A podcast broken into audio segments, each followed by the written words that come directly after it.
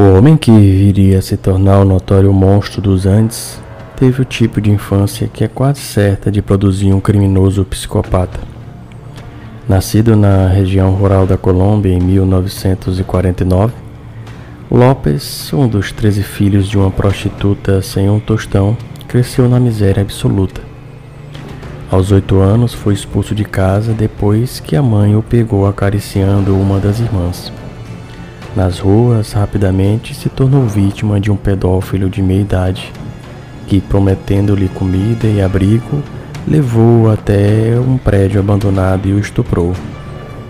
Foi para Bogotá, onde se alimentou de tudo que podia pedir, furtar ou catar na rua.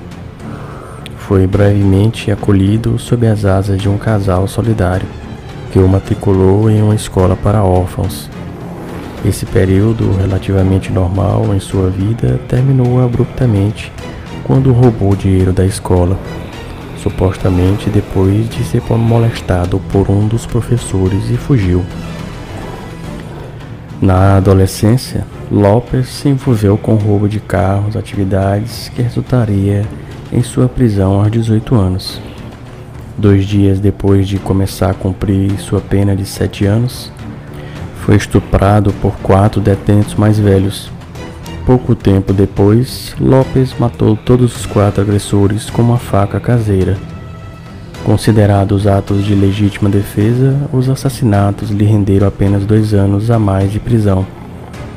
Liberado em 1978, Lopes embarcou em uma campanha sádica e homicida que o tornaria infame no mundo todo como possivelmente o assassino mais prolífico de todos os tempos.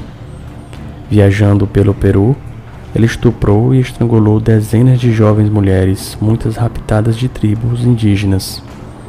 Certa vez, depois de ser apanhado ao tentar raptar uma menina de 9 anos da tribo dos Ayachocos, foi espancado, torturado e quase enterrado vivo. Só a intenção oportuna de um missionário americano o salvou. Deportado do país, Lopes retomou suas práticas homicidas na Colômbia e no Equador. Foi finalmente preso em abril de 1980, enquanto abordava uma garota de 12 anos em um mercado a céu aberto no Equador.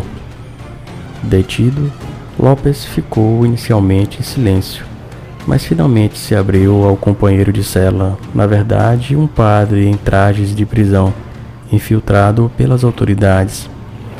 Confrontado com as terríveis confissões que fizera ao colega, Lopes cedeu e ofereceu uma comissão completa que seria difícil de acreditar se as descobertas subsequentes não tivessem confirmado sua veracidade.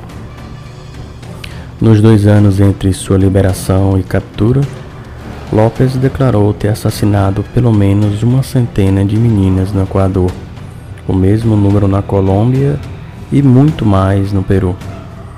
Ele sondava pequenos mercados locais à procura das meninas mais inocentes que pudesse encontrar. E então, tendo colhido uma vítima, ele a atraía para longe com pequenos adornos sem valor. Quando a tinha em seu poder, Lopes estrangulava a menina enquanto a estuprava, prolongando o prazer o máximo que pudesse, e observava a vida se esvair dos olhos da vítima. As meninas levavam de 5 a 15 minutos para morrer. Ele contou aos interrogadores. Passava um bom tempo com elas, me certificando de que estavam mortas.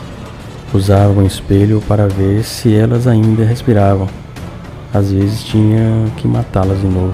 Inicialmente céticos em relação às alegações desconcertantes de Lopes, os policiais só se convenceram quando o assassino os levou a uma área isolada na qual foram desenterrados os restos de 53 vítimas do sexo feminino na faixa etária de 8 a 12 anos. Acusado de 110 assassinatos, Lopes foi condenado em 1980 e sentenciado à pena máxima da lei equatoriana prisão perpétua.